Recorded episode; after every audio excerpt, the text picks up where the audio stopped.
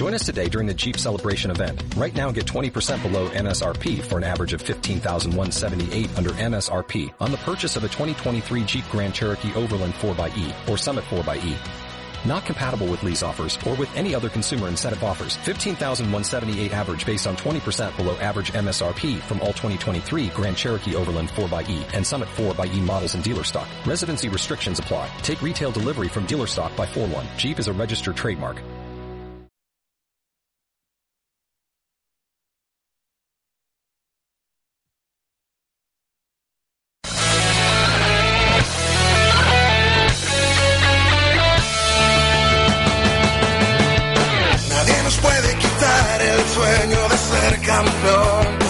Escuchando La Colina Radio Show, Levantar la copa, esa es nuestra ilusión. presentado por Álvaro Fuentes y Ana Romero. No nos importa el rival, salimos siempre a ganar. Con bombo y bandera, con alma y Buenas tardes, bienvenidos un miércoles más a La Colina Radio Show, el magazine deportivo y cultural de La Colina de Nervión, que hacemos cada semana aquí, en la 90.4 FM, en Neo FM. Esta semana comienza el parón en la competición por la disputa de los partidos internacionales de las selecciones, y el Sevilla lo vive con una gran tranquilidad. Una victoria en el derby antes del parón y como colofón a un periodo de siete partidos sin perder desde el último. Hacen que la entidad nervionense viva uno de los momentos más dulces de la temporada. Luego lo haremos de ello más detenidamente, por supuesto, en nuestra mesa de información del Sevilla. Ana Romero, muy buenas tardes. Buenísimas tardes, Álvaro Fuentes. Bueno, pues sí, como dice, gran momento el que vive el Sevilla, sí señor. Cuarto clasificado a un punto de Madrid y Barcelona, que ocupan los primeros puestos de la tabla con un partido menos. Pero sobre todo, Un empate es lo que tienen que hacer esta Pues gente. sí, la verdad que un 18 de empatito. diciembre a las 8 de la tarde es el partido, ¿no? y después que vaya pinchando alguno que otro Claro. y ya está. Bueno, pues lo que decíamos que sobre todo son las sensaciones que transmite el equipo de Lopetegui. Este Sevilla muestra ya un estilo, una solidez y una solvencia que recuerda a las mejores épocas del equipo, ¿no, Álvaro? Pues sí, y durante el programa la- hablaremos largo y tendido sobre ello, pero también tenemos invitados y nuestras secciones de cada miércoles.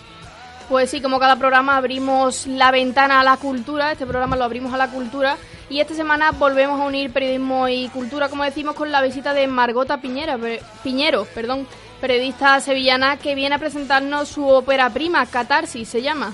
Y además pues tendremos como siempre nuestras mesas informativas sobre el Sevilla, sobre el Sevilla Atlético y Sevilla Femenino y no nos podemos olvidar como siempre de nuestras secciones de cabecera.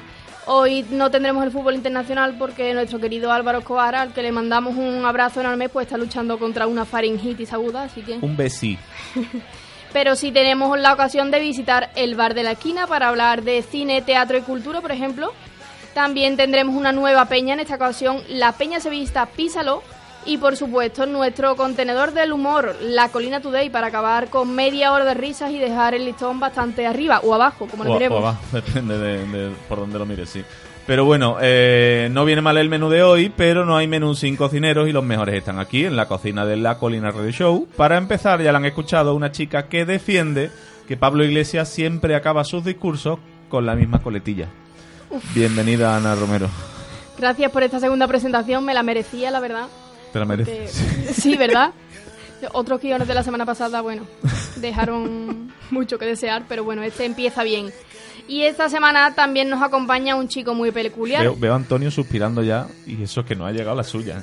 Es que es verdad, todavía para la tuya queda, querido Antonio.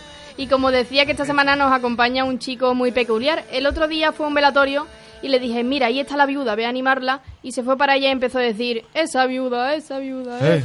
Eh. ¡Eh! Bienvenido, Juan Malorente. Mm, Muchas gracias, Ana. Mm, No salí bien de ese velatorio. No, no. No. Esos son los que marcan, ¿eh? Salí por los pies por delante yo. Que te quería ir temprano tú y dijiste, Sí. "Uf, a mí estas cosas no me La gustan". forma más rápida de salir era esa. Pues nada, también tenemos aquí en el estudio a... ñi, ñi, ñi, a nue- también tenemos aquí en el estudio a nuestra chica para la cultura. Ella domina la Grecia clásica, domina el Imperio Romano. De hecho, sabe perfectamente que en la antigua Roma cumplir los años era un palo. Bienvenida María Ortegón. Por Dios. Madre mía, Era un palo más. Era un... palomas. Es como, Palito. como la gente que está tan gorda que lleva tantas X en las camisetas que parece una casa puerta de hermana, ¿no? Ofu. Seguimos, seguimos elevando el nivel aquí en La Colina Radio Show. Bueno, y por supuesto nos acompaña otra tarde más el doble sevillano de tu correa. Cu, cu. Una persona que Es se que si lo alegra. ven, deberíamos subir, mm, por favor, en redes sociales, deberíamos subir una foto de nuestro queridísimo... Pues padres sí. no me dejan. ¿No te dejan? Bueno, menos Bueno, mal que como ya eres mayor de edad. decía nuestro doble del tubo correa, es una persona que se alegra mucho de lo de Teruel existe. Porque existe. Piensa, existe. Que se alegra mucho, como decimos, de lo de Teruel existe porque piensa que es una provincia de Galicia que no merece caer en el olvido. Bienvenido. Bienvenido, José Manuel Rodríguez. Uh, es que en Teruel estaba más agobiado que un sordo en un dictado. Aquí, ¿qué pasa? Que después trae la réplica de casa, ¿no, Álvaro? Sí, no traen, tienen... traen ya la réplica porque ya vienen entrenados y es normal, también te lo digo, es normal, porque si nosotros tenemos guionistas búlgaros, ellos se lo buscan de otro de otro continente. De Teruel. Ahora Bolivia está muy, muy fácil para la cosa esta. de- Con Evo, con nuestro amigo Evo. Evo, Hombre, te el se- invitamos el al programa. señor del, del chaleco se ha ido a, a México, dice. Y Podría venirse aquí una tarde, la verdad que... sí, lo que pasa es que ahora no le conocen como Evo Morales, ahora le conocen como Evo No Mames. Total, que por último, pero no más, menos importante. Pero no dejes sordo a la audiencia, Álvaro. Perdón, señores de la audiencia. Por último, pero no menos importante, un chico que sabe, un chico que sabe perfectamente que el colmo ahora mismo es ir por Murcia gritando "Viva la República" mientras besas a tu novio negro. Bienvenido, Antonio Campos. No, que lo estaba viendo venir. No, tío, ya no voy a Murcia. Claro, yo ahora un murciano no lo puedo ver igual. Ya te falta nada más poner en, en Y un- Twitter fucking box. Como, Sí, sí. No, la verdad es que. Madre mía, Rosalía, bájale. mm, Sí, sí, bueno, mucha risa con Rosalía, pero tenemos gobierno o acuerdo de, de gobierno gracias a ella. O sea, darle las gracias a Pues nuestra también. querida Rosalía, porque vamos. Ya te digo, ya te digo, ya te digo, querido amigo, y vámonos con las redes sociales.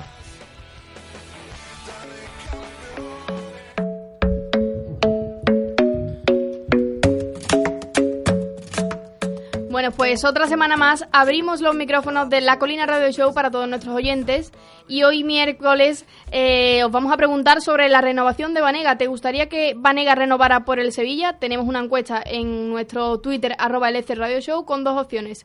Sí, se merece la renovación o no ha acabado su etapa en el Sevilla. Para ello, pues tienen tres métodos para participar. Por Twitter, enviando sus comentarios al respecto también con el hashtag La Colina Radio Show y como hemos dicho, votando en esa encuesta. Y por WhatsApp, enviando su nota de audio al número 652439891. O por teléfono nos llaman ustedes a partir de ya al número 954-310247 y les reservamos un número. Un número. ¿Un Les número? reservamos un sitio ¿Un al final de del qué? programa ¿Un y le llamamos. Muy bien, Así pues que- nada, esperamos que se pronuncien al respecto de la posible. o Podemos no. dar número, a ver quién. como la pescadería y eso. ¿Podemos dar número? Sí. Hoy ya no tenemos regalo, la semana pasada sí Es verdad, regalo. la semana pasada no podía haber Hemos llamado todo el repartido- mundo, pero Hemos esta repartido semana- ya todos los libros que teníamos de, de My Magic Story. Muchísimas gracias por ese patrocinio tan especial que hicieron con nosotros. Y nada, son las 7 y 10 de la tarde. Tres minutos de retraso, todo presentado y mucho, mucho, mucho de lo que hablar. Eh, Antonio, subas la ceja. Sí, sí, no. Estamos Ya- listos ya, ¿no? Pues nada, comenzamos. ¿O no? ¿Crees que podemos comenzar? Comenzamos. ¿Comenzamos? Do you think? ¿Entra la música o no? Sí, entra. Toda la noche rompemos, al otro día volvemos. Tú sabes cómo lo hacemos, baby. Baby, tonight's like fuego. We bout to spend a dinero. We party to the extremo, baby. Toda la noche rompemos, al otro día volvemos. Tú sabes cómo lo hacemos, baby. Baby, tonight's like fuego. We bout to spend dinero. We party to the extremo, extremo, extremo, extremo, extremo. Ritmo.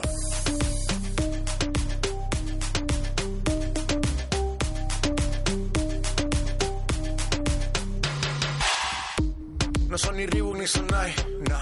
Sin estilista luzco fly. La Rosalía me dice que luzco guay. No te lo niego porque Pues abrimos ahora aquí el tiempo para la mesa del primer equipo del Sevilla. El conjunto de Lopetegui se ha ido al parón de selecciones, como hablábamos antes, con un sabor de boca inmejorable. El Sevilla hizo un partido redondo, victoria por un gol a dos y la guerra táctica la ganó el técnico vasco de la entidad nervionense. Cada partido demuestra la mano de entrenador que se le ve a este, a este equipo. Se gana cada semana el cariño que la afición comienza a entregarle, a pesar de la controversia muchísima que ¿Quién lo destapó. dijera en verano, verdad? Pues sí, la verdad es que pocos lo imaginaban, pero sin embargo todos confiaban en Monchi. Todo el mundo decía, Claro, todo el no me gusta decía, Lopetegui, pero, pero si lo trae Monchi". Exactamente. Y ahí estaba el, el calvo cabezón. ¿eh? Era Cabe- cabezón, no, ¿eh? cabezón me refiero de cabezota, perdón. el calvo claro. cabezota, que se empeñó en, en traer a Julen y Hombre, la que le dices tu cabezón a Monchi y te respondo No, yo, es que, ¿eh? es que ya otro invitado que no tenemos. Hombre, que para cabeza, yo eso es lo Claro. primero. que tengo más cabeza que una huelga nano. Eh, los, los nombres propios del... Los nombres propios del Sevilla fueron el propio técnico, Julen Lopetegui, que, como decimos, pues ganó enteros en su posición de entrenador ante la controversia que despertó en su momento, pero también el delantero centro del Sevilla, el holandés Luke de Jong, que, Que anotó su segundo tanto en la liga y la verdad es que realizó un partido muy, muy, muy completo, como lo veis. Que el zasca que nos dio fue... A mí la primera, yo no sé a los demás, Bueno. pero a todos lo hemos criticado la falta Claro. de gol al Sevilla y... Pero yo creo que, que las críticas eran ju- con justificación. O sea, el gran partido de De Jong fue este domingo frente al Betis. Que eso tenga recorrido, esperemos que sí, pero hasta ese momento habíamos visto mucha voluntad por parte del holandés, mucho juego por alto, pero incluso en las jugadas en el área, en las que recibía centro, estaba muy fallón. O sea, aquí es donde hemos Fallón, visto... ah, Claro, chiste fácil. Entonces, claro, ahora es cuando hemos visto a un De Jong que le puso muchos problemas a la defensa bética. Bueno, también dejó otros nombres propios el partido ante el Betis, como por ejemplo, una vez más, el del argentino Lucas Ocampos. Pues sí. El sudamericano se destapa en cada partido como un grandísimo centrocampista e incluso delantero, porque ve puerta con facilidad. Lleva eh, cinco goles ya, si no recuerdo mal, con el, con el Sevilla en esta liga. Y eh, no solo eso, sino que es eh, la punta de lanza de la vanguardia de la vanguardia sevillista por esa banda derecha con, con Jesús Navas. ¿Dónde va a llegar Lucas Ocampos? Pues si Monchi quiere se quedará en el Sevilla, si no en verano puede que llegue mucho más lejos del Sevilla, que, que es lo preocupante, pero bueno, ahí está teniendo sus convocatorias con la selección argentina y con el Sevilla se está demostrando que es un pedazo de futbolista y que nadie se fijó en él, solo Monchi, así que ahí está siempre esa virtud del de San Fernando. ¿A quién más destacaríais en el, en el partido que hizo el Sevilla en el Benito Villamarín? Yo destacaría sobre todo a Diego Carlos. Eh, El partido mm, se jugó mucho por la izquierda de la banda del Betis, centrando muchos balones el conjunto verde y blanco y Diego Carlos creo que estuvo imperial, sacando muchos balones y aportando esa, esa cuota defensiva que no tenía el Sevilla en, otro, en otros años. A Diego Carlos le han echado ya el ojo encima porque no sé si os fijasteis en un detalle, no sé si salió por la, por la televisión en realidad, yo lo vi allí en el, en el, en el estadio y nada más acabar el partido ante el Atlético de Madrid, eh, carrera del Mono Burgos hacia Diego Carlos para felicitarle por el partido y eso ya eh, te cojo la matrícula. Diego Carlos y Ocampo, me atrevo a decir. Yo Campos no, no lo sé, pero lo de Diego Carlos lo vi bastante claro allí porque el Monoburgo se fue flechadísimo. Yo creía que se lo iba a comer, visto también el Monoburgo. Pero, pero ¿qué va? Bueno, él, él siendo portero quizás valora más a, Es que el a par- las los partidos que hace Diego Carlos en defensa claro. son, son brutales, este, este brasileño. Eh, bueno, eh, dejamos atrás el, el derby porque ahora mismo pues estamos en parón de selecciones. Se han ido los internacionales del Sevilla y nuestro querido José Manuel Rodríguez nos va a poner al tanto de a dónde va cada uno, contra quién juega y cuándo. Cuéntanos, querido. Eh, bueno, sí, mm, otro parón de selecciones que quizás no nos gusta tanto, pero que son, son importantes. Eh, en portería se nos van, se nos van ambos. Mm, Se va Bakley con República Checa, que parece que no, no descansará de, de ese tobillo.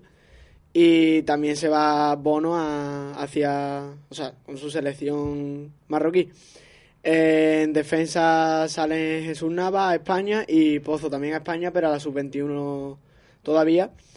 Y luego en el centro del campo, tanto Gudel con Serbia como Lucas Ocampo con Argentina, también pondrán, pondrán rumbo la- al extranjero. Y en la delantera, Luke de Jong con Países Bajos y... Holanda y... y- Claro, eh, eh, era un recuerdo a nuestro querido Álvaro Escobar, ¿verdad? Ay, me echo de menos.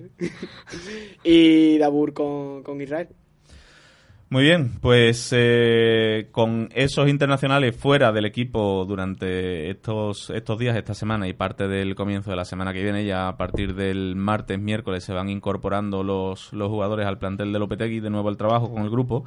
Eh, mañana sale el equipo, si no me equivoco, hacia Ferrol para disputar el partido homenaje con el equipo gallego por el, por el aniversario del equipo del club gallego. Así es, va a jugar contra el Ferrol y la convocatoria del Sevilla ya la ha ofrecido. ¿Quién, y, quién, quién va? Y además con mucha presencia canterana, obviamente, por esas bajas de los internacionales. Y no va Dabur. Pero claro, es que está con Israel. Ay. ¿Eh? Me ibas a pillar, pero no. Bueno, pues la convocatoria, como decíamos, para Ferrol, eh, entran Javi Díaz, Adrián, Javi Pérez, Cundé, Sergi Gómez, Diego Carlos, Escudero, Reguilón, Fernando, Genaro, Pedro Ortiz, Juanlu, Oliver Torres, Joan Jordán, Ronnie López, Franco Vázquez, Nolito, Brian Gil, Mena, Munir, Chicharito e Iván.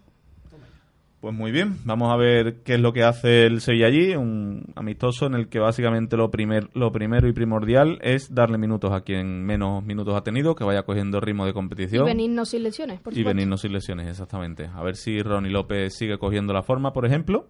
Y Sergi Gómez, que la verdad es que siempre está haciendo ahí grupo y equipo y, y merece, merece minutos, merece más minutos de los que está, de los que está disponiendo el central sevillista. Eh, estamos en un parón, venimos de otro parón, y entre parón y parón, tiro porque me toca, no, el Sevilla ha hecho 11 de 15 puntos, si no, si no recuerdo mal. Juanma Lorente. Sí, sí, Álvaro, la verdad que el Sevilla lo ha hecho muy bien porque no tenemos que olvidarnos que llegaba tras perder con el, con el Barcelona 4-0. 4-0, y, pero esto no le coartó a la hora de, de sacar buenos resultados.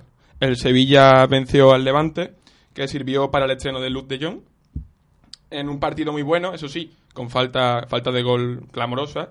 Tras el Levante llegó el Getafe, se vuelve a hacer un partido y de hecho se gana holgadamente 2 a 0. Tras el encuentro con el equipo azulón llegan dos empates frente al Valencia y frente al Atlético Madrid y el encuentro frente a Valencia deja peores sensaciones que, que el del Atlético porque se descontroló los últimos minutos, parecía que estaba dominado y eso le costó dos puntos al equipo de Lopetegui. Y frente al Atlético Madrid, sí es verdad que hizo una buena actuación. Y por último el derby, que ya sabemos, ya sabemos cómo quedó. Los tres puntos se, se, que, se fueron para, para Nervión. En resumen, ya lo has dicho tú, Álvaro, 11 de 15 posibles. Buenos números que el Sevilla deja, deja al Sevilla cuarto en, en la, en la liga y por tanto en zona de Liga de Campeones.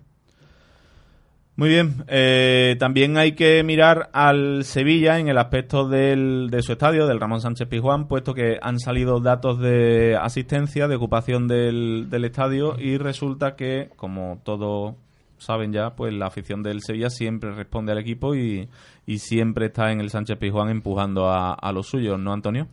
Pues sí, la verdad es que sí. Hemos conocido en estos días los datos de afluencia en estos primeros partidos de liga. Y la realidad es que el Sánchez Pizjuán se coloca en segunda posición, con un 87% en los seis primeros partidos disputados en casa. Por detrás está del Granada, con el nuevo Los Cármenes, con un 89%. Y queda muy cerca del conjunto hispanense el Atlético de Madrid, también con un 87%.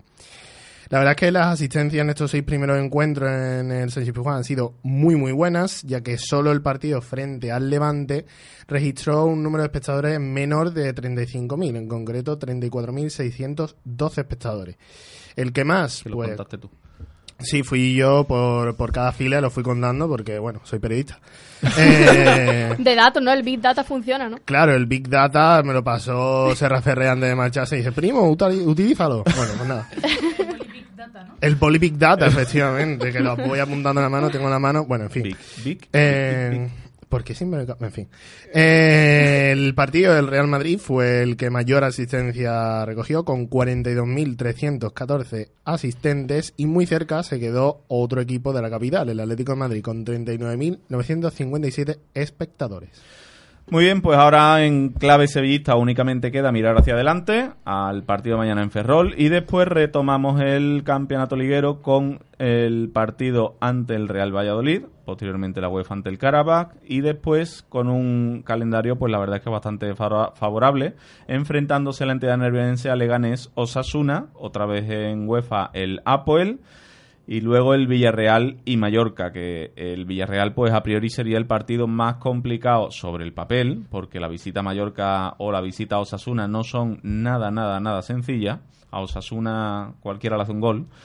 Y, bueno, vamos a ver si en el próximo tramo, entre parón y parón, que ya el siguiente parón será el de Navidad, vamos a ver si el Sevilla repite, repite resultados y repite racha.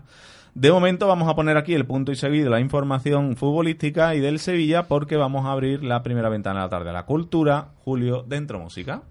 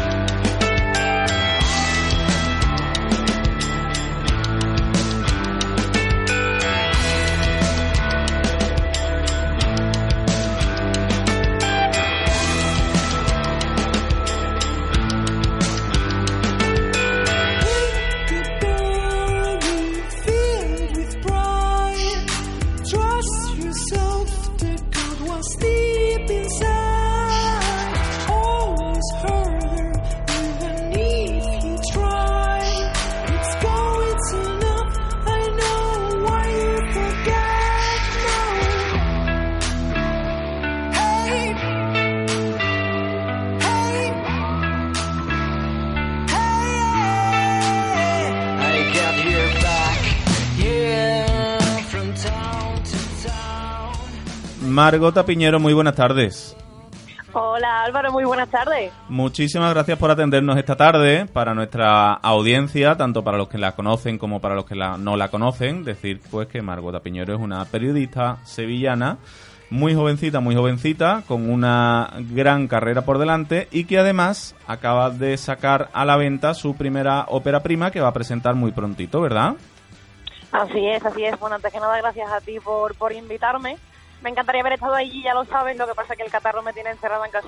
No, es- no eres, no eres la única a la que le ha atacado y, y nosotros también tenemos alguna baja en el equipo, pero no te preocupes que seguro que tenemos más ocasiones.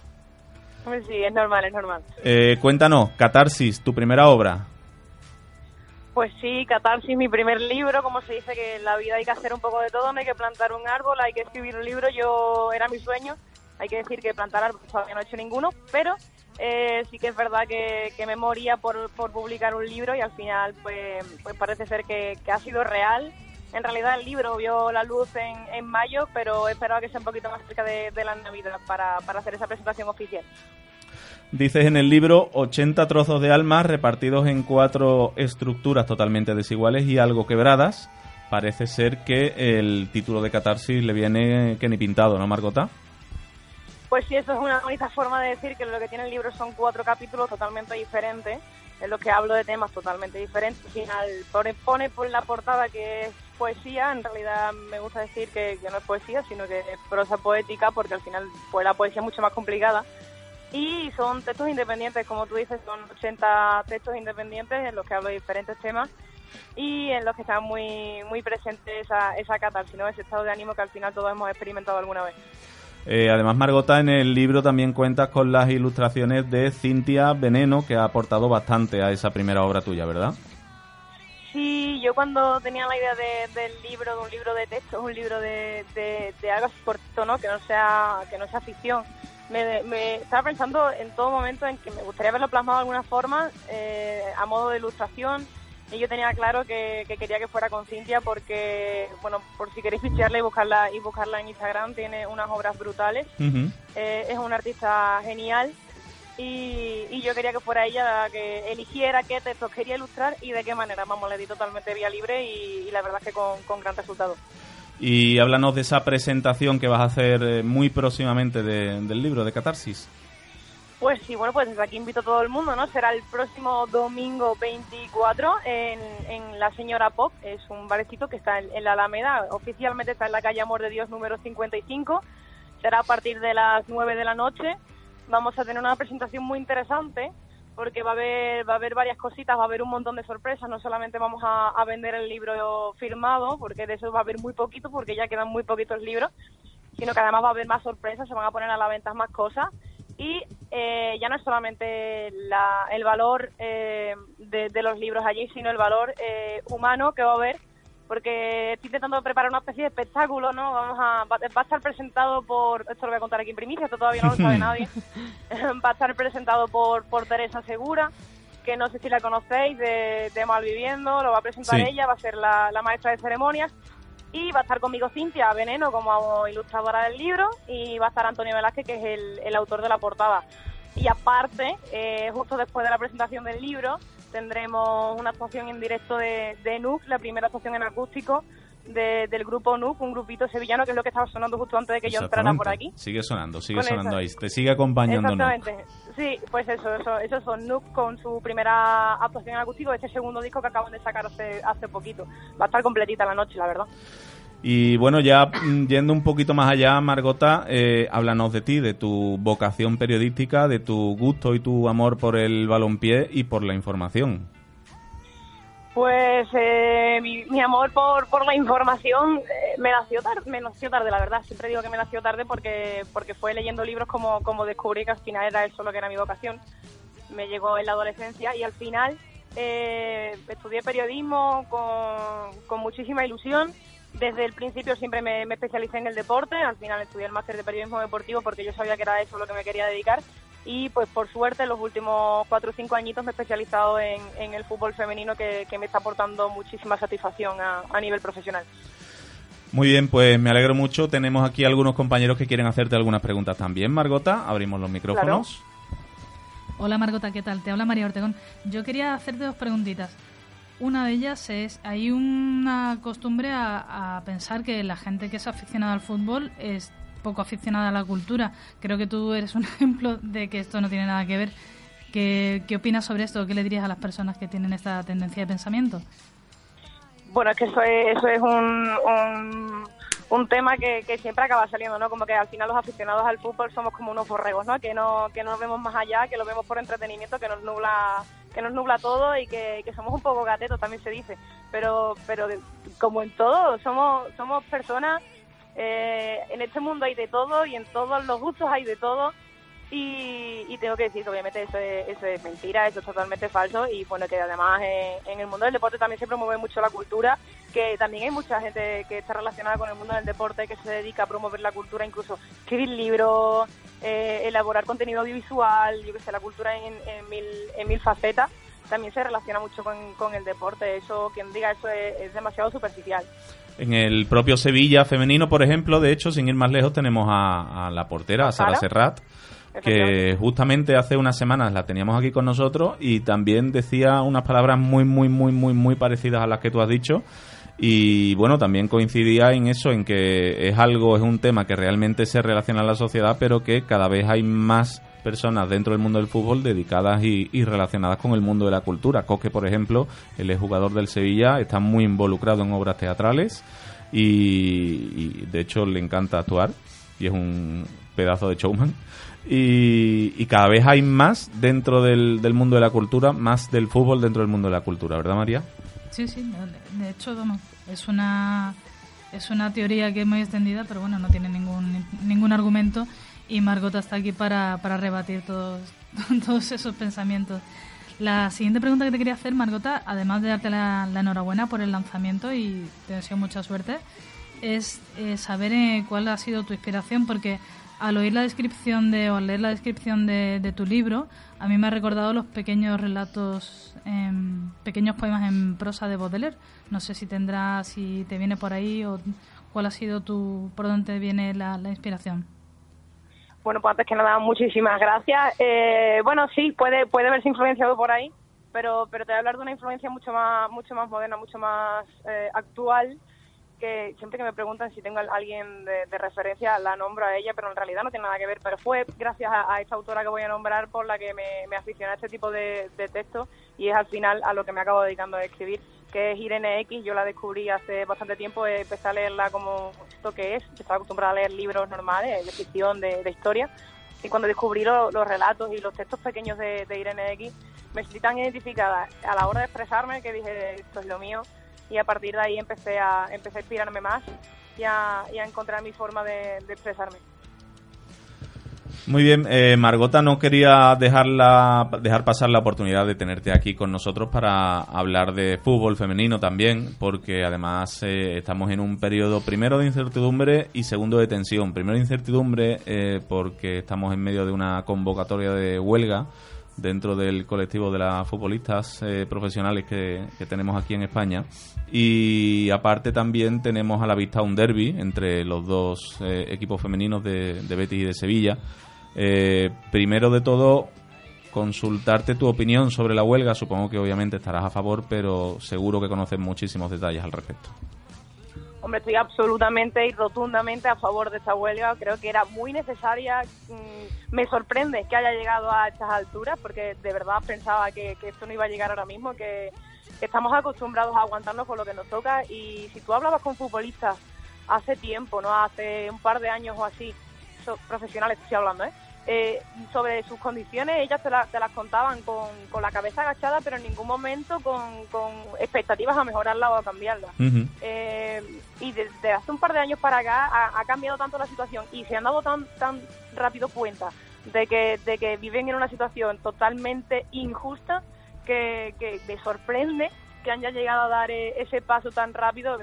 Me alegro muchísimo y me enorgullece un montón porque porque creo que es lo que hacía falta, que se plantaran, que, que, que se que pararan para que se diera todo el mundo cuenta de que, de que esto no es justo y aún así, a pesar de que, de que están luchando por, su, por sus derechos, que es que son los derechos de cualquier trabajador, todavía hay sectores en la, en la sociedad que parece que les molesta ¿no? que ellas estén haciendo ruido. Pero bueno, eso tiene que haberlo siempre en todas partes.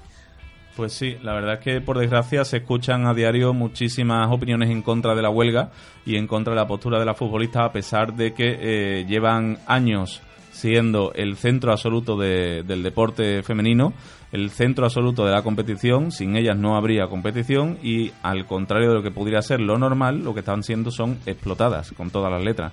Y vamos a ver si finalmente se llega a ese acuerdo, a, a alcanzar esas peticiones que, que han realizado. Y bueno, vamos a ver si finalmente podemos vivir este fin de semana el derby femenino. ¿Cómo lo ves?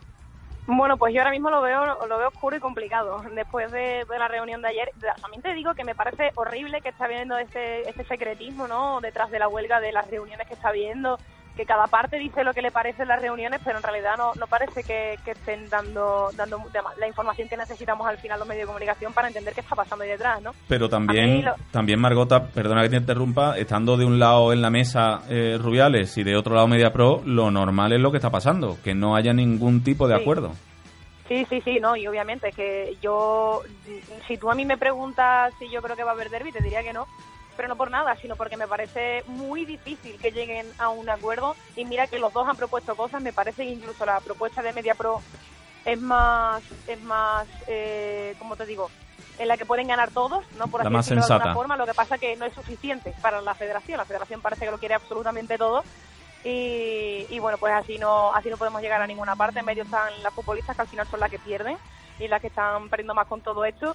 Eh, ojalá lleguen a un acuerdo y ojalá haya derbi este fin de semana, sería lo mejor para todos. Así estamos trabajando todos con normalidad de todas formas a lo largo de la semana, como si el domingo fuéramos a tener ese pedazo de derby. Pero eh, todavía a estas alturas se sigue sin saber si, si esa huelga se va a desconvocar. A, a día de hoy está convocada y no, y no se ha cancelado. Así que bueno, la jornada empieza el sábado a ver, a ver cómo avanza la semana. Me ha respondido la gallega, no te has mojado, ¿eh? Eh. ¿qué- qué quería- ¿En qué quieres que me moje? ¿En el derby o qué? Sí, sí, en el derby, por supuesto. A ver, si hablamos históricamente, tiene el, el Betis todas las de ganar, pero ¿sabes qué pasa? Que el Betis tiene una- un, un punto flaco ahora mismo. Y es, y El es que fútbol, ha ¿no? cambiado de... ¿Eh? El fútbol, ¿no? No, sí, bueno, aparte, eh, es que ha cambiado todo en su estructura. Entonces el Betis no es el mismo que el Betis de años anteriores, ni de segunda ni de primera. Entonces los enfrentamientos anteriores, los históricos del derbi no, no van a servir mucho para este año. Yo creo, se habla mucho de que, bueno, que el Sevilla no ha llegado a ganar nunca el Betis, que tal. Pero es que este año el Betis no es el mismo Betis, ni el Sevilla es el mismo Sevilla. Entonces creo que, que la cosa va a estar complicada. Incluso yo me arriesgaría a decir que es un empate. Mira que odio los derbis con empate, pero bueno pero me arriesgaría a decir que puede ser que haya empate incluso, bueno, ahí tenemos los empates a puntos ahora mismo, las dinámicas muy parecidas, mm, casi que veo mejor, bastante mejor en el juego al, al Sevilla que al Betis este año, así que bueno, a ver qué pasa. Pues sea cual sea el resultado final y pase lo que pase en ese derby, lo importante es que primero que pase el derby y segundo que pase porque tenga que pasar, es decir, porque realmente se haya llegado a un acuerdo en el tema de la huelga de la futbolista y que sea beneficioso para ella, que son la- las protagonistas. Margota, nos quedamos sin tiempo, pero me, me gustaría atracarte con uno de tu, una de tus piezas. Como que atracarme, ¿qué es lo que quieres? Que me Pídemelo, recite. pídemelo más explícito. Necesito, Margota, por favor, que nos recites la pieza que más te guste de tu libro o una que quisieras que, que conociéramos todos. Ay, mira, pero ¿sabes por qué me vas a atracar, no? Porque sabes que no tengo el libro a mano, pero lo tengo a dos minutos. Mira, esto, esto, esto no, no estaba planeado. No pasa Pero, nada. Mientras tú coges el libro, por el supuesto, del directo. estos son los efectos del directo. Les recordamos a nuestros oyentes que eh, primero eh, les recomendamos, por supuesto, que vayan a, tu presentación, a la del libro, porque eh, esto no es una presentación de un libro más, de una periodista, es la presentación de una obra muy importante y les voy a decir a los oyentes por qué. Porque simplemente con escuchar el primer verso, la primera línea, el primer renglón, como lo queráis llamar, las primeras palabras de cualquiera de los poemas o cualquiera de las piezas que escribe Margota, os vais a dar cuenta de la profundidad que os va a ofrecer esta, esta chica, de la profundidad que os va a ofrecer, de la esperanza, del entendimiento, de la comprensión y de lo bien que os vais a sentir y de las cosas que vais a descubrir solo con leerla. Porque Ay, hasta ahora, eh, y te lo digo por experiencia, porque hasta ahora solo habréis eh, escu- eh, escuchado, leído cosas que, que sí os pueden parecer bonitas, pero esta os va a chocar porque es diferente a todo y os va a llegar muchísimo más. Y eso es así, Margota. Ay, Muchas gracias. Muchas Pues de nada, señorita. además, mira, por ejemplo, ayer me lo compró una persona en mano, porque también vendo algunos en mano así firmados, y me dijo, mira, necesito comprarte el libro porque necesito llorar. Estoy triste y necesito llorar y recomponerme. Y fue como... un- es bueno, tan para- bonito para- eso es la también. Claro, Eso es es la catarsis. de eso trata. final, si es que así es como, como lo escribí. Eh, De eso trata. Que ya tengo aquí, ya tengo aquí algo que puedo leerte si quieres. Pues dispara. Mira, es, un- es uno que se llama Dudas de Luz, ¿vale? Dice así, dice, no me gusta la incertidumbre, no vislumbrar más allá de la próxima esquina, no anticiparme a lo que viene, me gusta la tranquilidad, la paz, la posibilidad de calibrar. Pero eso a alguien ha querido llamarlo zona de confort y no es falso el mito de que ahí dentro no sucede la magia. A mí la brujería me llegó de repente, me llegó desde fuera, con olor a lluvia y a duda, pero a ganas y adicción, a conexión. Llegó y no supe ni quise pisar el pedal del freno, llegó el pleno. Han pasado muchas lunas desde que el hechizo comenzara. He visto sol, he gozado las nubes y he dormido con la lluvia. Aún persiste la intriga, la indecisión, la inseguridad. Aún despierto, preguntándome cuántas veces lo voy a besar hoy. Dirán lo que digan, pero romper el caparazón me ha hecho crecer, pero sobre todo me ha hecho feliz. Maravilloso, Margota. Pues nada, muchísimas gracias por tu obra, muchísimas gracias por tu presencia. Recordarle a los oyentes que el próximo día 24 de noviembre en la Señora Pop, calle Amor de Dios 55, en la Alameda, básicamente, a partir de las 9 será la presentación oficial del libro con muchísimas sorpresas, con muchísimas cosas bonitas y contigo allí, que será lo más importante. Eh, los micrófonos son tuyos, lo que tú quieras. Pues muchísimas gracias a, a ti y a vosotros por, por haber contado conmigo. Ya digo, como hubiera encantado estar allí y no tener esta, esta voz así, esta así grave, ¿no? De tener mi voz normal. Pero, pero en otra ocasión será, os visitaré 100% seguro y eso. Muchísimas gracias a vosotros. Pues muchas gracias, un beso y toda Un la beso. suerte del mundo, Margota. Gracias.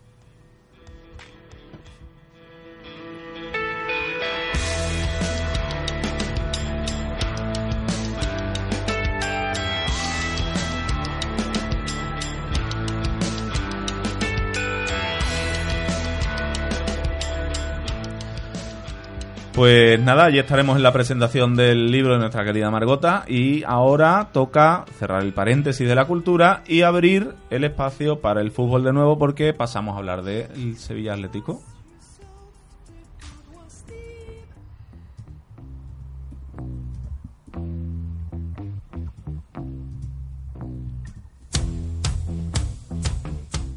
Y toca hablar del Sevilla Atlético porque el equipo de Gallardo y Marchena está mostrando cierta irregularidad esta temporada. Vienen Juanma Lorente de un partido ante el Don Benito que no salió todo bien que cabía esperar. Cayó, sí, Álvaro, el filial frente al Don Benito en un, en un partido que parece que se contagia, se contagia del primer equipo. Le cuesta un mundo hacer gol. Un dato que llama la atención es que tiró 20 veces. Madre mía. Y, 20 so- veces. Que jugaba de John de, Sí. delantero. Sí, iba a decir. Y Diabate, que creo que es el de John. Del el de filial, John ¿no? Moreno, sí. Eh, el de John Moreno. Sí, como dato. marcaron Ganando dos. amigo. Antonio Campos ya está con las manos en la cabeza diciendo, bueno, Es Moreno, es Moreno. Marcó dos goles Sevilla Atlético. Huele, huele a Beto. No, no, no, no estamos, No, Beto ya se diciendo, fue, ¿eh? no estamos diciendo nada malo y, y, y, por supuesto con todo el cariño del mundo. Y marcaron dos goles el Sevilla- los chicos del Sevilla Atlético, uno de penalti, si es verdad. Para lo que generó Paco, los de Paco Gallardo, el resultado tuvo que ser mucho más abultado. Y Diabate, como he dicho, estuvo especialmente fallón, porque tuvo muchas. El Sevilla está sufriendo también la lesión, Sevilla Atlético está sufriendo la lesión de Pana, ¿no? Efectivamente, Pana ha sufrido una lesión de una ruptura muscular de grado 2, grado 3 en los isquiotibiales de la pierna derecha, así que la baja para Paco Gallardo será de unas 4 y 6 semanas. Una baja importante ya que efectivamente con la baja, con la pocas cantidades de gol que está consiguiendo el Sevilla Atlético, tres tantos que había conseguido el jugador sevillista, vamos a tener que esperarlo durante un tiempecito para su recuperación. Muy bien, pues vamos a ver qué hace el próximo partido. ¿Con quién juega Juanma? Pues juega contra el Atlético Sanluqueño, fuera de casa. Allí en San Luca, ¿no? Nos lo contarás Por supuesto, allí in situ. in situ. Chan, chan. Qué profesionales Qué bonito aquí, decir ¿eh? in situ. Precioso. Me encanta. Es, que es, Es como, maravilloso. Es como la palabra chasquido. Chas. En fin, paranoias aparte, que nos vamos al cine, señores. Julio, dale.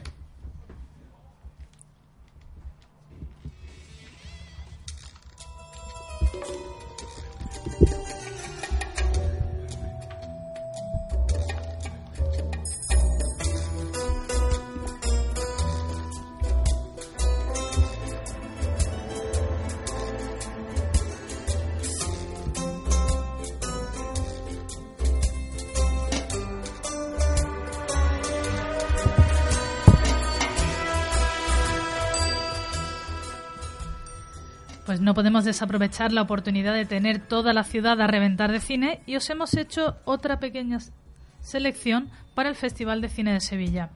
Mañana jueves no os perdáis la posibilidad de ver Viridiana en pantalla grande. Obviamente, Viridiana nos está presentando concurso. Se trata de un homenaje a Pere Portabella, el productor de este mítico film de Luis Buñuel. Una curiosidad. Sabéis que Viridiana tenía todas las papeletas para no pasar la censura franquista. Sin embargo, pasó el corte ¿cómo lo pasó? con un guion falso y consiguió proyectarse en Cannes gracias a que el negativo llegase de forma clandestina a París. De esto se podría hacer una película. Pues sí. Ya la han, ya la han hecho y pasó, ¿no? Eh, bueno, ¿qué hacemos con él? Que se lo lleven los búlgaros. Madre mía. Le han atrapado su alma, ¿eh? Sal de, sal- salid de él. ¡Manifiéstate! Hablamos de una película de sobre cómo llegó a nosotros Viridiana. Pues efectivamente se presentó al Festival de Cannes. ¿Qué sucedió? Pues que allí se presentó el franquista director general de cinematografía español y su cara debió ser un cuadro, cuando además de que la película ganara la Palma de Oro, después de que no podía ser más blasfema, irónica y, y muchísimas cosas más, los mismos cineastas le ofrecieron que él mismo recogiera el premio. Por supuesto, fue despedido. Y gracias a esto nosotros podemos disfrutar hoy día de esta obra maestra de cine. Eso es, una oportunidad para verla en pantalla grande. Y el viernes, ¿qué podemos ver? Nuestra recomendación es La Inocencia, una cinta española que pese a retratar el drama de un adolescente constantemente en el punto de mira de los chismosos vecinos de un pueblo, nos lo cuenta de una forma bastante fresquita y ágil. El sábado clausura por fin el festival y la película que hemos elegido es Perros de Presa. ¿Termina la angustia de unos niños después de ser liberados de un campo de concentración nazi? La respuesta es no. Un grupo de ellos se refugia en una mansión abandonada donde tendrán que luchar contra el hambre, pero también contra unos perros de presa salvaje. Que si queréis terror, que os olvidéis de, Ring, de It y que vayáis a ver esta peli. Y ahora sí, cuéntanos, Antonio, ¿qué más tenemos en las pantallas y en la- en las pantallas grandes y en las pequeñas? Pues cojo tu testigo, querida María. La verdad, seguimos recomendando el Festival de Cine Europeo porque es una maravilla, es una oportunidad para ver un cine alejado de toda la industria hollywoodiense. Pero os vengo a comentar algunas noticias para cuando acabe este festival que os podéis enganchar directamente. Si es que estamos- Ahora no, ¿no? Está- Ahora mismo no. Ahora no, hoy no, Mañana. mañana. Estamos, estamos pato. En fin, comenzamos hablando de la que probablemente es la noticia de la semana en lo que respecta a servicios de difusión de algunos contenidos, como por ejemplo es el de Disney Plus en Estados Unidos, que acaba de comenzar su retransmisión.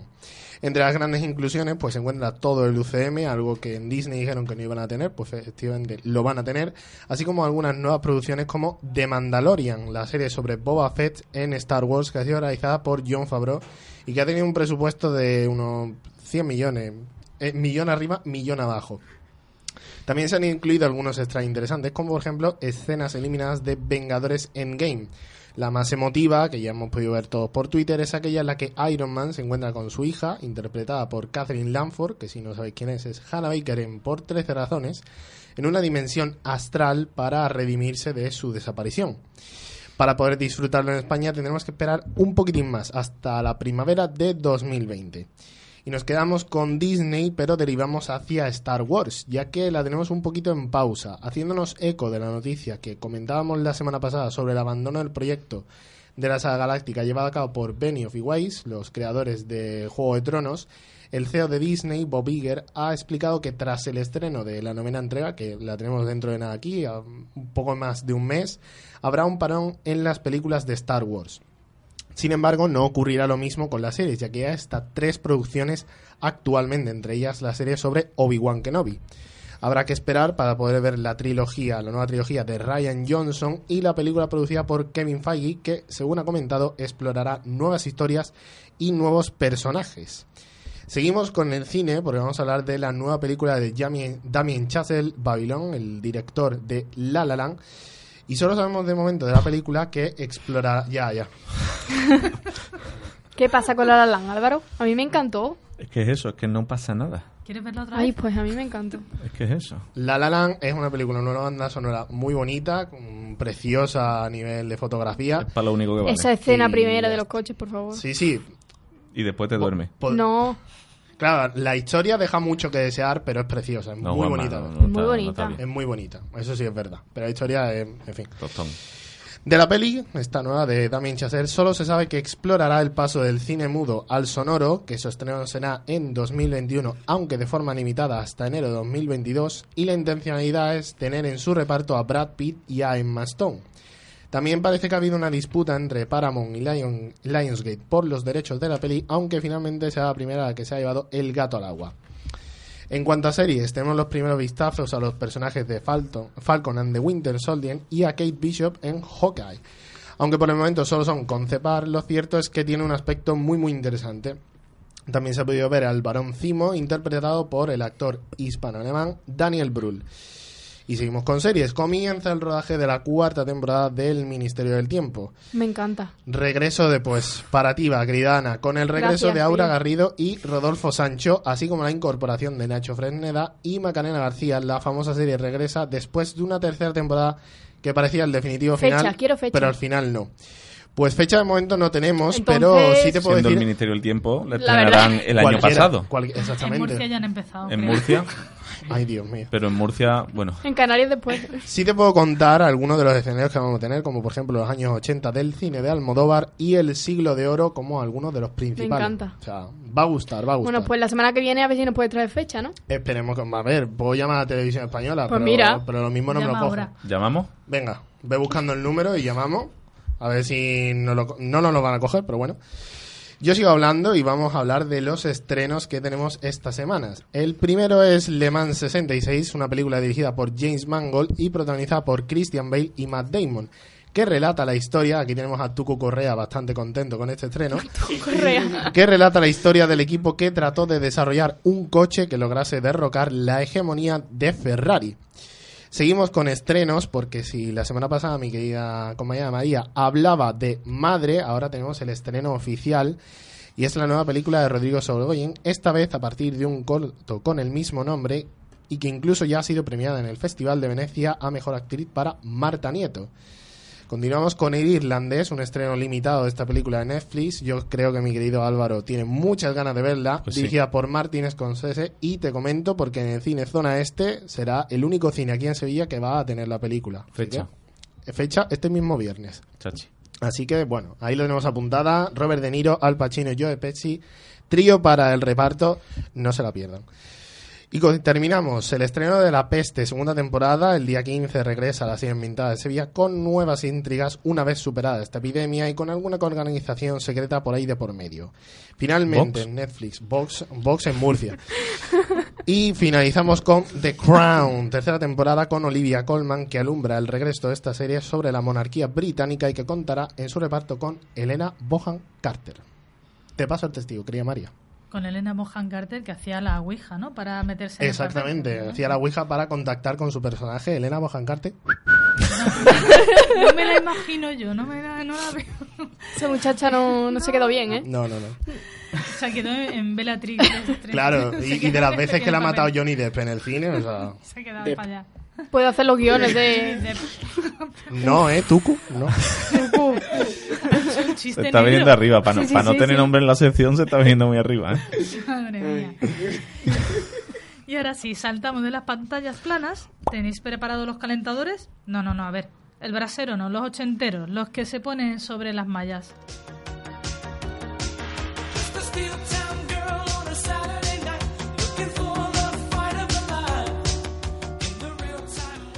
Si ya os ha entrado el gusanillo de poneros a bailar, que esto es seguro, este viernes y sábado en el Cartuja Center podréis disfrutar del musical basado en la famosa película ochentera Flashdance. Y si no sois tanto de bailar en leggings como pasear por la Álvaro, ciudad- ¿eres de bailar en leggings? No sé por De qué, pero me sí. esperaba la, pre- la, pre- la pregunta. Eh, no, solo en en calzoncillos. ocasiones especiales, ¿no? Sí. Mallas. En mallas. Igual, Álvaro, Con Los mayas, con con los mayas hemos tenido chistes. Con mallas ya lo loco. con los mayas de Miami. Sí.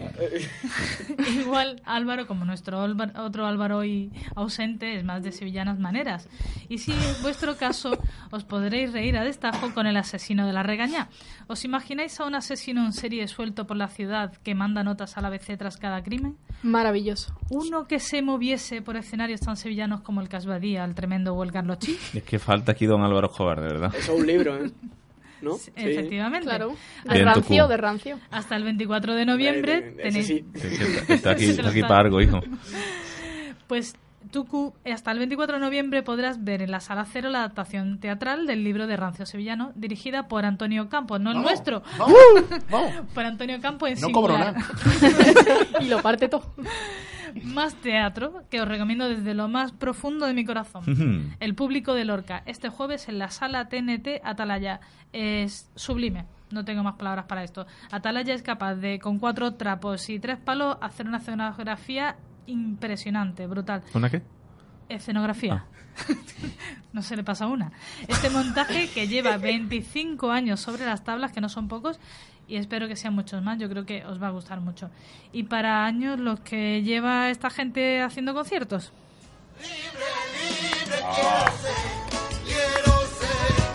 Esto es muy de carretera, ¿eh?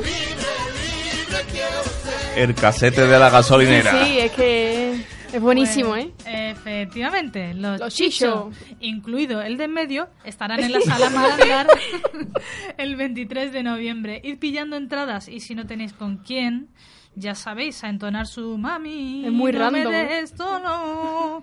Que no, que no la inventó David Bisbal y que no, que tampoco se la cantaban a Mami Quevedo. En fin. Guau. terminamos- Búlgaro total, vamos. Sí, sí, ¿eh? Es que soy mitad. Me voy a hacer un, un My Heritage de esto para saber de dónde, de dónde son mis genes. Terminamos en tono rockero porque el sábado y el domingo tenemos el festival Rock on Sevilla, que reunirá un buen puñado de solos de batería, grips de guitarra y melenas al viento en el Centro de Arte Contemporáneo. que el cartel reúne a varios grupos, pero que no debéis perderos. Avanti con Silvio, Amphetamine Discharge o The Wogos. Son cita obligada. Mandamos un abrazo enorme desde aquí a todos los rockeros y a Juan Carlos León de The Huevos que nos va a chivar si habéis ido a verlos. Echamos el cierre al bar de la esquina, cerramos la persiana y con su Ofelia.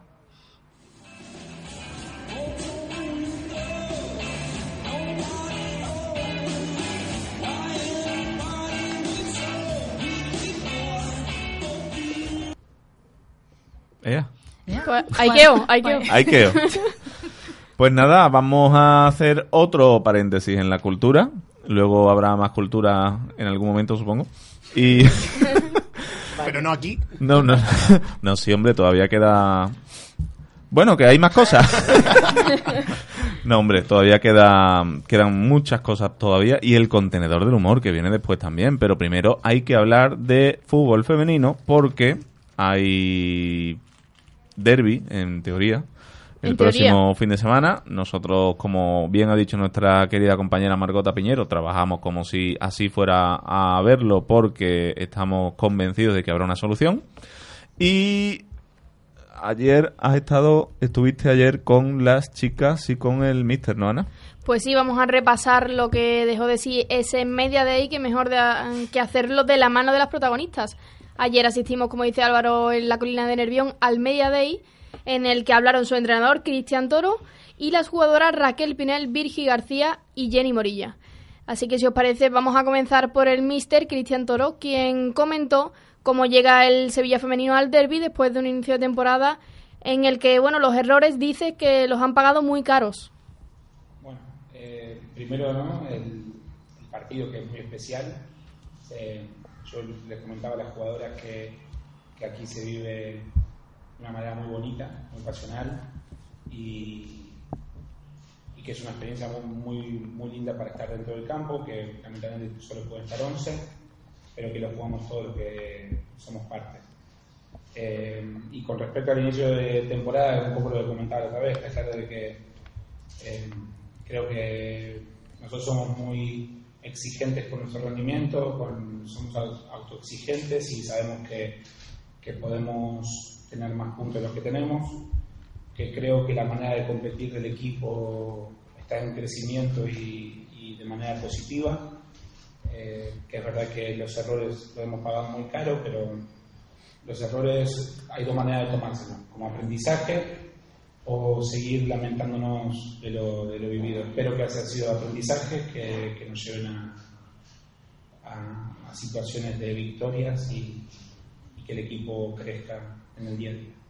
Bueno, pues además de esto, Toro comentó el- ese paso atrás en la resolución de la huelga del fútbol femenino que hemos hablado también con Margota, que puede impedir que el derby se dispute, aunque afirmó que trabajan como si fuese fuera a jugar. Nosotros estamos mentalizados y vamos a jugar. Y a no ser que después pase algo. Y así nos, así nos planteamos la semana y las, con las jugadoras y todo, pase después lo que tenga que pasar. Nosotros cada día estamos queriendo llegar al domingo, pensando en el domingo, en el derby. Y, nuestra semana es, normal. A no ser que después nos digan otra cosa, eh, pero en principio es, normal y con la ilusión de jugar un partido así, quizás el derby más igualado por necesidades también y, con ganas de, de domingo. Bueno, al entrenador sevillista, como veis, no le faltan ganas de derby y eso lo van a reflejar durante toda la semana en la motivación de las futbolistas. que, que se pongan cosas para que, que la gente viva o que vivencie, como dijo Monchi, un curso intensivo de cómo se vive eh, aquí el, el, el derby, la ciudad y, y seguramente que, que lo comentaremos, o- pero lo dicho, es un partido que sabemos que sobre todo hay que llegar al 100, que no, que no vale medias tintas, que no vale eh, estar relajado, que cada balón va a ser una final y así se tiene que vivir y así se tenemos que vivir. Bueno, y la nota curiosa de este derby es que el Sevilla nunca le ha ganado al Real Betis en categoría femenina, un dato que Toro sabía a medias y resultó ser la nota simpática de su rueda de prensa. A ver, nunca se le ganó eh, al Betis en, en primera división, ¿no? Eh, en segunda tampoco. Ah, entonces ese dato me lo habían pas- pasado a medias. Bueno, se veía que no estaba muy informado Toro, pero no solo hablamos con Ya se han Cristian. enterado. Ya se han enterado, Ya se que han en segunda enterado. tampoco, no se lo querían decir, no sé. Bueno, como decía, no solo hablamos con, con Cristian Toro, las protagonistas del partido, las jugadoras también nos dejaron sus impresiones sobre el derby. Y si os parece, comenzamos por Raquel Pinel, quien nos explicó cómo afronta este especial partido. eh, con mucha ilusión. Eh, es verdad que, bueno que llevamos eh, los mismos puntos que el Betis, pero eh, quizá hemos merecido más en otros partidos. El fútbol eh, creo que en las últimas jornadas ha sido un poco injusto con nosotros, pero es verdad que, llegamos convencidas de que, de que podemos ganar, de que tenemos que ganar el, el derby y de que, de que podemos conseguirlo, claro. Y además, pues la misma Raquel Pinel nos comentó también eh, su ilusión de jugar en el Sánchez Pizjuán. ¿Quién sabe si la vuelta del derby en casa? Ojalá algún día podamos, podamos jugar en, en- en el estadio, pero, pero ojalá también que antes algún día podamos llenar el, el Jesús Navas, que es lo que nos hace falta. Eh, que la afición se, se movilice, que venga, que venga hasta aquí y estoy segura de que si es así, seguro que el club abrirá la- las puertas para, para que juguemos en el Sánchez Pizjuán. Y otra de las protagonistas de este Media Day fue Virginia García, más conocida como Virgi, para, la, para quien el derby también va a ser un partido muy especial, ya que fue jugadora bética hasta esta misma temporada que se produjo su regreso al Sevilla. Y así nos cuenta ella cómo ha vivido su vuelta. Mi vuelta a casa generó mucha ilusión tanto para el club como para mí. Eh, conocí a muchísima gente que, que estaba en mi anterior etapa y fue como un reencuentro muy positivo para mí para, para el club y en ningún momento he sentido que nadie me mirase de otra manera, al contrario, con, mucha ilusión de que haya vuelto a casa. Y por último, una veterana ya del Sevilla, Jenny Morilla, que disputa un nuevo derby y ella es una de las encargadas de transmitirle a las nuevas y menos experimentadas en estos partidos especiales cómo se afronta el encuentro ante el eterno rival. Todas estamos, las que somos de aquí, estamos ya metiéndole ese puntillo y esa sangre ahí para que sepan lo que es esto, ¿no? Y le pondremos algún vídeo, seguramente algo para que también sepan lo que, lo que es esto y cómo se vive. Pues nada más, esto fue todo lo que nos contaron las protagonistas y ya solo queda esperar a que llegue el domingo, que finalmente se pueda disputar ese gran derby femenino. Y bueno, recordar que tendrá lugar el próximo domingo a las 12 horas en la Ciudad Deportiva Luis del Sol.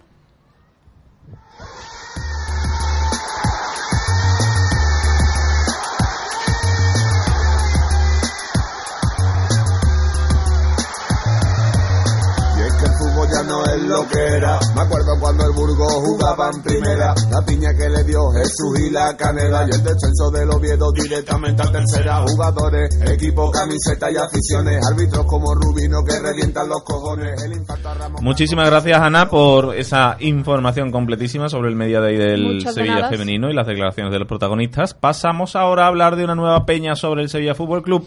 En este caso, nuestro queridísimo José Manuel Rodríguez se ha ido con su sección sin nombre a presentarnos la peña sevillista Písalo. ¿No es así? Písalo, písalo. Y aquí tenemos a la Hooligan.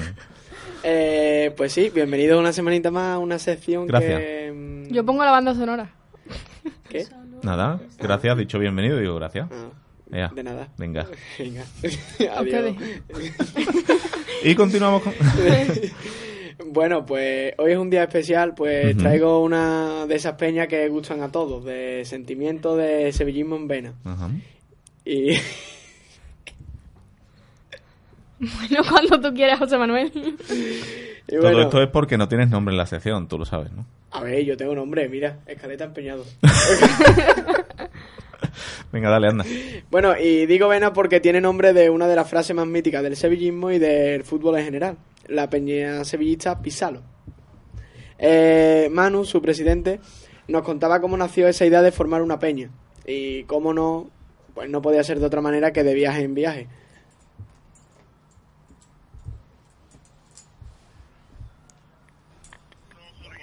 idea de, surgió sobre el año pasado, ¿no? Eh, nosotros somos un grupo de sevillistas, tenemos varios grupos de amigos y normalmente lo que nos reuníamos era en las finales y en algún viaje fuera de casa, pues sabes, que íbamos todos juntos. En los previos aquí, pues cada uno tiene su vida, cada uno tiene su familia y sus quehaceres, y claro, pues es más difícil de reunirnos. Entonces, pues surgió la idea de, de crear una peña para así pues, intentar unir más, unirnos más y disfrutar un poquillo más del sevillismo, tanto en los viajes como eh, lo que son las previas que, que tenemos normalmente antes de los partidos del campo del Sevilla, en el campo del Sevilla. Y nada, pues surgió así, surgió por un grupo de amigos, éramos 8 o 10, y uno de ellos pues subió el nombre de Písalo por el tema de Bilardo, porque nosotros, a nosotros nos gusta el fútbol, digamos, el bonito, ¿no? Pero somos muy de fútbol apasionado, ¿no? De, un fútbol de, de garra, de, de lucha, de esfuerzo, de... Entonces un compañero pues dijo, mira, y si le ponemos Písalo por Bilardo, que para nosotros es alguien que, que nos influye mucho, ¿no? El, el tema de, de lo que vivió Bilardo en ese partido cuando Maradona empezó y no lo atendieron y pues eso demuestra mucho lo que es para nosotros el sevillismo. Al final, el sevillismo llama al sevillismo y esto le está saliendo redondo a esta peña. Le echaron valor a iniciar un proyecto de merchandising, de ropa, de bufanda, politos y sinceramente se les está yendo de las manos. Manu nos confiesa que no dan abasto con tantos pedidos de unos polos que, como Bilardo, crean tendencia una y otra vez. Exactamente, los polos, como te comento, tuvimos una idea eh, queríamos hacerlo al estilo de la camiseta mítica del Sevilla que llevó Maradona, de la camiseta justa.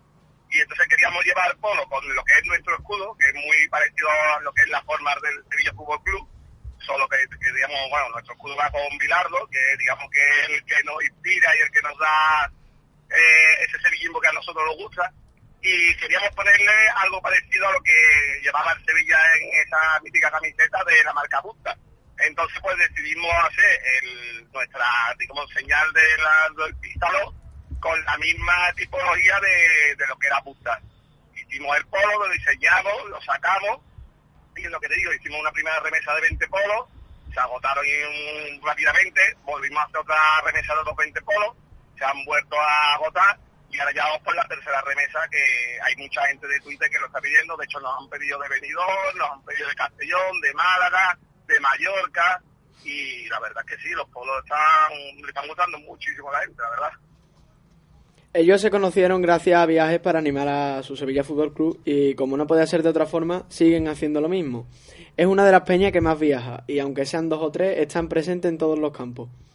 digamos que vamos nosotros más o menos vamos por nuestra cuenta, ¿sabes? Eh, De hecho, la, la entrada esta del, del Betis, pues todos los socios echamos para el sorteo y la casualidad es que estuvimos muy repartidos, los socios, unos socios que tenían el número 100, otros el 200, otros el 300, otros el 1000, otros el 500, entonces sabíamos que a alguien le iba a tocar.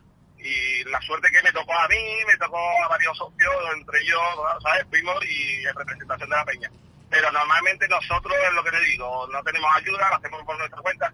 Hemos viajado mucho, de hecho, como te comento, la, idea de la peña eh, viene de todos los viajes de, que hemos hecho. De hecho, muchos de los socios que tenemos en la peña y que a día de hoy somos muy amigos, nos conocimos en viajes. Ahí nosotros viajamos hace unos años a La Coruña y estando allí en la tienda de, La Coruña, pues unos chavales se acercaron, empezamos a hablar con ellos y a día de hoy son socios y amigos, vamos, como como uno más, ¿sabes? Entonces, lo que te digo, nosotros los viajes los organizamos con nuestra cuenta o, o gente de la peña que tiene dos o tres se organizan y lo comentan en el grupo que tenemos WhatsApp. Oye, mira, vamos a, nosotros tenemos pensado ir a tal sitio. ¿Alguien se anima? Si la gente se anima, pues van, que no, pues van ellos tres y representan a lo que es la peña. Solemos viajar mucho porque somos gente joven, bueno, hay de, todo, de todas las edades, pero hay un grueso bastante joven y solemos viajar bastante. Nos gusta ir de Sevilla fuera de casa.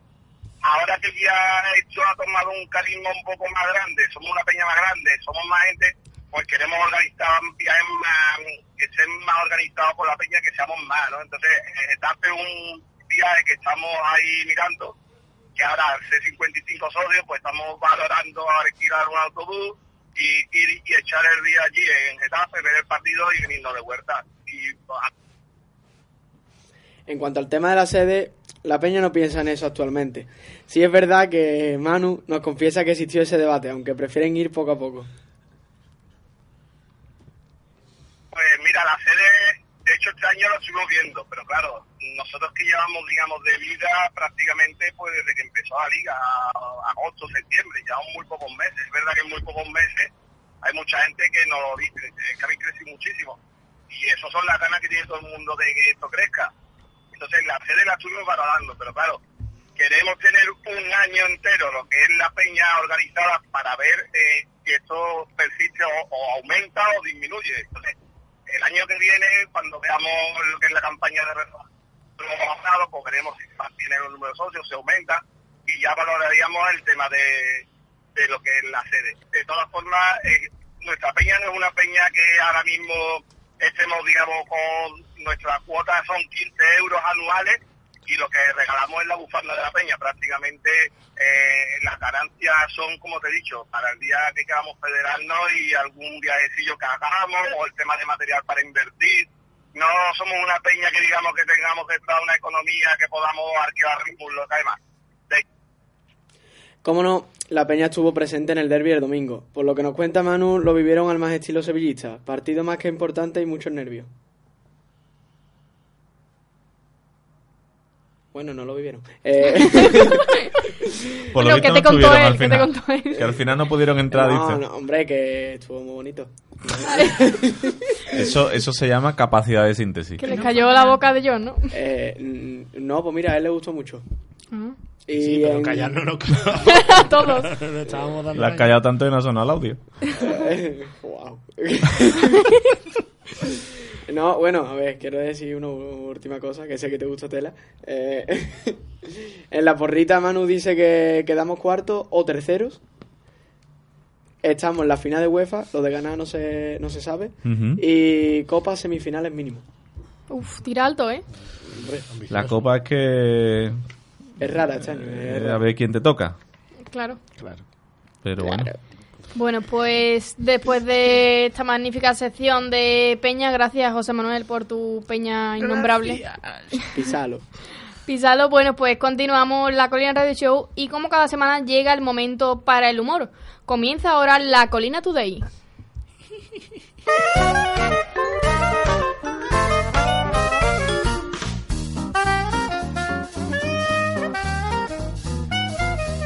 Bueno, no... Nos vamos a conocer primero las noticias de la Colina Today.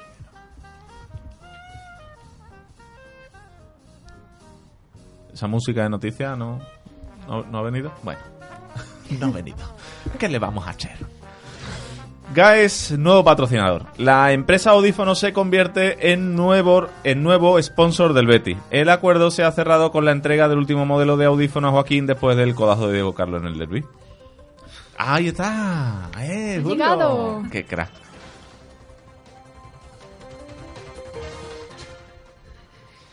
Inteligencia artificial bética. El Real Betis llega a un acuerdo con Amazon para lanzar Alexa Betis, una versión especial de su altavoz inteligente con la voz de Joaquín y un sinfín de chistes que acaban en pollita.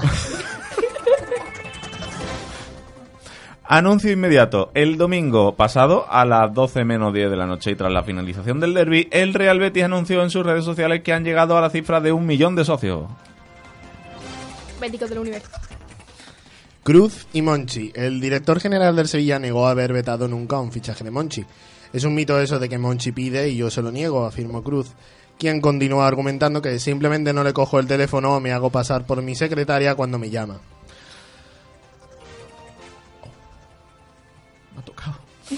Aficionados verde y blancos. Miles de aficionados del Betis se echaron a la calle tras el derby y celebraron el gran resultado de Vox en las elecciones. Van de verde también y son los únicos que ganan algo, esgrimieron algunos seguidores presentes. A la audiencia nacional. Pues nada. Ya, ya estoy viendo aquí a Ortega en mí. Entrando a caballo y con pistola. Pa, pa, pa. En fin, eh, después de las noticias nos vamos a ver qué hay, qué se cuece por Twitter, que debe ser bastante, en nuestras tuitadas. Las tuitadas.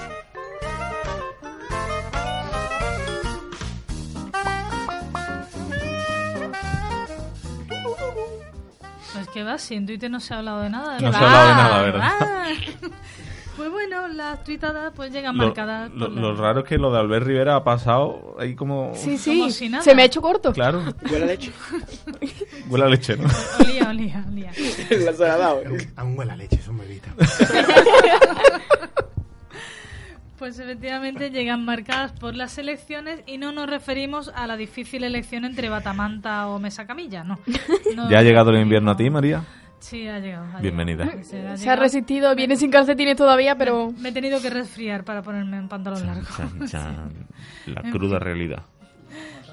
La batamanta ha llegado. Y nuestros tuiteros pues se definían así en cuanto a las recientes votaciones. El mismo día que se abrían las urnas, Javier Durán ya se hacía cargo de un importante detalle. Obligar a políticos a entrar a un colegio, aunque sea a votar, ya me parece bien. A ver si se les pega algo. Mira, últimamente llevan unas pocas. No No, ¿verdad que sí? Pero Javier no era el único optimista. O sí, sí, sí, que lo era. Porque Arturo que votaba a sabiendas del futuro que se podía avecinar. Acevinar. Acevinar ¿eh? es un verbo Nuevo. nuevo. Avecinar. Ya he votado. Ahora esperar las siguientes elecciones. Es buena actitud, ¿eh? Sí, ya te digo. La semana que viene. Por lo menos realista, sí, sí, sí, sí. Aunque como bien se hacía eco, el Mundo Today podía, puede que no hubiera próximas elecciones, al menos para un sector del censo, el femenino. Las votantes de Vox emocionadas por participar en unas elecciones por última vez. De todo modo, ni resultado, ni alianza, ni pacto, ni nada nada nada. La noticia que ha sacudido Twitter ha sido el batacazo de Ciudadanos, que muy bien vaticinaba Carlos Alberto cuando firmaba... Carlos Alberto Albert, ya sabéis. que, que es que se os olvida, ¿eh? Cuando firmaba huele a leche, pues sí, señor. Qué gran nariz tiene. en fin. Y ante esta noticia, Jonathan Martínez empezaba a cuestionarse grandes dilemas relacionados con el Partido Naranja. Ahora mismo la única incógnita es descubrir cuál será el próximo partido que hundirá Tony Cantó. es verdad. Que lo que toca no lo hace oro, sino mierda, ¿eh? De hecho, no son pocos los tuiteros que están esperando con esperanza y deseo que el diputado valenciano se afilie a Vox. Siete vidas se fue a la mierda antes de que él se fuera. Y después UPyD. Y después... Eran ocho Es que, no se nos olvide lo de. Pero la UPyD. jodió, ¿verdad? Que no se nos olvide lo de UPyD, ¿eh? Yo, yo lanzo una pregunta. ¿Es Tony Cantó el lotina de la política? Ojo. No, porque él es más alegre que Lotina. Lotina es que es un funeral andante, el pobre. Bueno, vamos. tampoco es que Tony Cantó sea... Hombre, pero Tony Cantó por lo menos se enfada, insulta y dice bobadas y esas cosas. Un saludo, Pues sí. Tony. Otro que no vamos a poder entrevistar. Tony Fonsi, venid cuando queráis. Sí. Pero Fonsi Laiza. Abrázame fuerte. Fonsi Laiza. Pero la noticia... Maldito paya. Bueno. La noticia no es que Fonsi Laiza nos vaya a denunciar, sino que Twitter ha explotado en una orgía de chistes y memes que no recordábamos desde Rajoy. Ha sido la dimisión del líder de Ciutatans, porque ahora es Carlos Alberto, pero fue Ciutatans, claro. Porque Ospanda supo enseguida cuál sería la primera consecuencia. Dimite Albert Rivera. Las acciones en bolsas de papelería, bazares y tiendas de animales se desploman. Y, y de, y de albañilería, el de Leroy. Merlin También. está- Totalmente, Los adoquines van bajados, ¿eh? Totalmente. Yo, yo lanzo una reflexión al aire. Es que echamos mucho de menos a Mariano Rajoy y ahora Es nos verdad, quedamos ¿eh? sin Albert Rivera. El próximo debate va a ser una puñetera mierda. Es que es verdad. ¿De dónde vamos a sacar los memes? Bueno, nos queda Rosadí, no tenemos muchos. Pero es que el próximo debate está ahí al lado. Dentro de cuatro meses habrá otro debate electoral, preelecciones. Pues sí. Bueno, ya nos llegará otro, que no hay pocos. Otros tuiteros, en cambio, sí que empatizaban con Albert Rivera, como Lala de Fue. De Fue. Menos ganas de levantarme que Albert Rivera. Pues sí Esa es la actitud ante la vida, sí. Debió tener una mañana durita, sí. El Tuller Durden, sin embargo, empezaba a adelantar posibles sustitutos. Suena Mitchell. es un clásico ante estas situaciones. Otros muchos, mm, precisamente tuiteros más analíticos como Incitatus, intentaban despejar la incógnita sobre qué podía haber fallado, qué, qué podía haber fallado para que truncase tan brillante carrera política. Tony Canto. Pues no lo entiendo. El plan de sacar un perro y un adoquín parecía no tener fisuras. No me cabe en la cabeza, ¿verdad? Yo todavía no lo entiendo.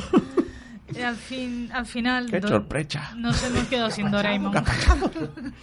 Pero lo que más sorpresa ha suscitado ha sido sin duda el hecho de en sí de que un político se haya cortado la coleta y Cibero es uno de esos tuiteros asombrados. Ha dimitido un político. Pedido un deseo. Eso pasa una vez cada un millón de años. Efectivamente, porque muy tenemos verídico. todos los años, pero esto... Claro. Peor que el cometa Halley. ¿eh? Sí, sí, sí, Ha pasado Mercurio se interpone ante el Sol. ¿Qué mierda es esta? Pues sí, lo pediremos. Pediremos el deseo, Cibero, lo pediremos. Y esta es la crónica política de los resultados electorales en Twitter. Ahora solamente nos queda guardar un minuto de silencio por todos esos memes que dejarán de hacerse. Pues sí, un minuto de silencio. En fin, Albertito Rivera estaba muy contento en su casa, Fonsi la hizo también, y eh, nosotros vámonos con nuestro queridísimo Juan Malorente que nos trae su maravillosa sección viral que nos traes hoy, querido. Pues traemos sobre todo también derby y elecciones. Venga, dale caña. el fútbol, cabezazo de Zidane, Maradona trampeando, Moreno te recordamos, si España. Como hemos dicho y como ha dicho María, la semana venía marcada sobre todo por las elecciones, pero también por el derby sevillano. Y comenzamos juntándolas las dos, porque Marcos de Quinto, el número 2 al Congreso de Ciudadanos por Madrid, se le ocurrió soltar días previos al derby. Ser independentista es como ser del Betty. Quien quiera ser del Betty, que lo sea. Pero po- probablemente va a ser complicado que ganen al vez, alguna vez una liga. Así. No tardó, no tardó la parroquia verde y blanca. Ciudadano va de una en otra, ¿eh? Uy, una mierda aquí, la voy a pisar. Uy, una mierda allí, la voy a pisar. Hubo Si muchas salpica, por si salpica. No, no, no, no. Ah, vale, vale. Eso. Hubo muchas respuestas por parte de la, de la parroquia verde y blanca en redes, se viralizó. Y yo le he querido dar la vuelta a la frase viendo los resultados eh, electorales. Sorpréndenos. Y, y he dicho, ser del Betty es como ser de Ciudadano. Quien quiera ser de Ciudadano, que lo sea. Pero probablemente va a ser complicado que ganen alguna vez unas elecciones. ¡Chúpate esa, Marcos! en tu cara. Nosotros defendiendo al Betty. Es que con el Betty nos metemos nosotros. ¿no? Claro. Es Claro, nuestro- es que es eso. Claro, somos el hermano mayor. solo son- con el hermano pequeño solo se mete el hermano mayor. Y con- continuamos la sección con algo que se nos quedó en el tintero. Lo hemos sometido al bar, es decir, Álvaro, para ver si entraba. para ver si entraba para comentarlo esta semana y si ha entrado. Ha entrado, ha entrado. Hablamos de un tutorial que se hizo viral hace justo siete días. En él se explicaba la rivalidad entre Sevilla y Betty para los que no tengan el gusto de conocerla desde dentro. Son 10 puntos. 1. Cuando naces te seleccionan para ser bético o sevillista, sin excepción. 2. Es de por vida. 3. Si la línea paterna y materna disienten, vence la más artible. 4. Desde chico te enseñan a decir Sevilla caca o viceversa. Betis caca, que lo tenía que decir también. Mi niña dice Betty caca. Eso eh, está bien enseñado. Eh, Creando escuela. 5. Es muy habitual que tu mejor... Cinco. 5. tu mejor amigo... Es habitual que tu mejor amigo o tu compadre sea del equipo contrario. Un buen 6. Un buen bético o sevillista no llega nunca a las manos, prefiere llegar a la cerveza. 7. Es fundamental tocar los cojones, al contrario en cenas, reuniones y eventos. Ya te digo, macho. 8. la, la casa se marca con el escudo. 9. Llegando al derby es obligatorio envalentonarse. Y por último, si ganas, despliegas tus mejores gracias, chistes y comentarios. Si pierdes, aguantas estoicamente las embestidas. Durante Postdata- dos semanas de parón. Claro, y postdata, si puedes, no apareces por el trabajo. 15 días sin ir al trabajo, ¿eh? Bueno, unas vacaciones. Unas Y vacaciones. si no haces como rancio sevillano, te pides una tostada con jamón de yonja. Pues nada, vámonos a las redes sociales que hay mucho movimiento en torno a la posible renovación de Vanega o no.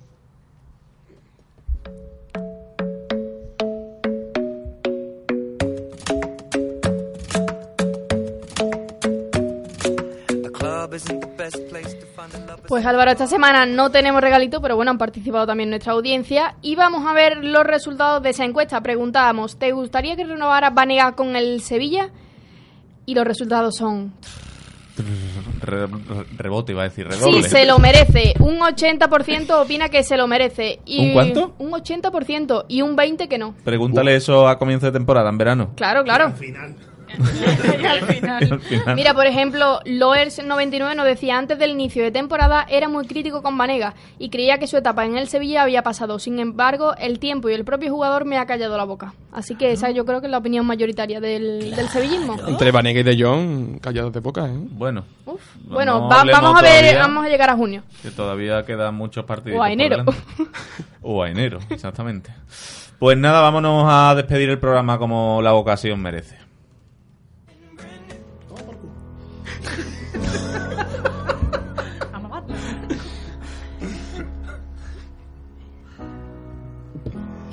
Promised the world and I fell for it. I put you first and you adored it. Set fires to my forest and you let it burn. Sing off key in my chorus, cause it wasn't yours. I saw the signs and I ignored it. Rose colored glasses are distorted. Set fire to my purpose